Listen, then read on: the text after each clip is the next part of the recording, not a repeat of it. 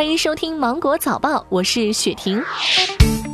日前，国务院联防联控机制印发通知，强调结合当前疫情防控形势，落实分区分级防控要求，推进生产生活秩序的逐步恢复。建议低、中、高风险地区密闭式娱乐休闲场所均暂不开业。具体要求由各地根据本地的疫情形势研究确定。农业农村部官网公布了国家畜禽遗传资源目录征求意见稿，并向社会公开的征求意见。针对此前关注度较高的狗是否列入目录，农业农村部在说明中回应：随着人类的文明进步和公众对动物保护的关注及偏爱，狗已经从传统家畜特化为伴侣动物，国际上普遍不作为畜禽，我国不宜列入畜禽管理。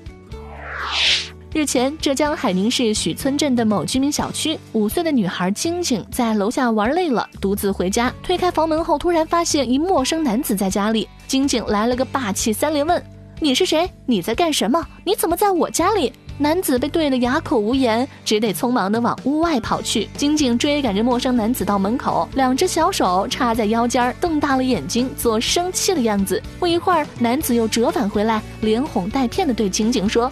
乖，不要跟爸爸妈妈说叔叔来过。说完，男子假装上楼，晶晶把门一关，下楼找奶奶，将看到的情况原原本本的说了一遍。家人连忙报警，警方迅速出击，将嫌疑人陈某抓获。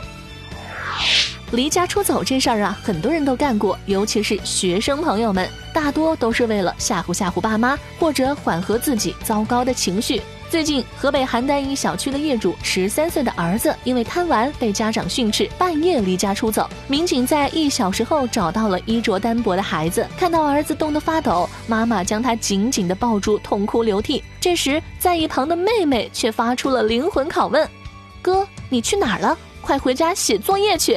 民警瞬间也被小妹妹给逗笑了。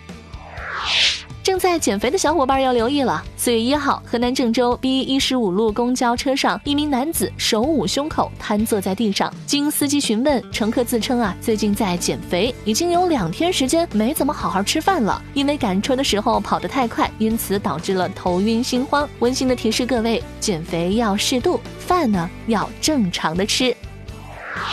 网游防沉迷系统推出之后呢，很快有了破解的方法。个别网站不仅提供成年人的身份证号，还宣称可以生成虚拟的成年人身份证号。还有一些网游直接违反了限制未成年人充值的规定。专家建议，网游企业可以对接公安部门接口进行人脸识别等。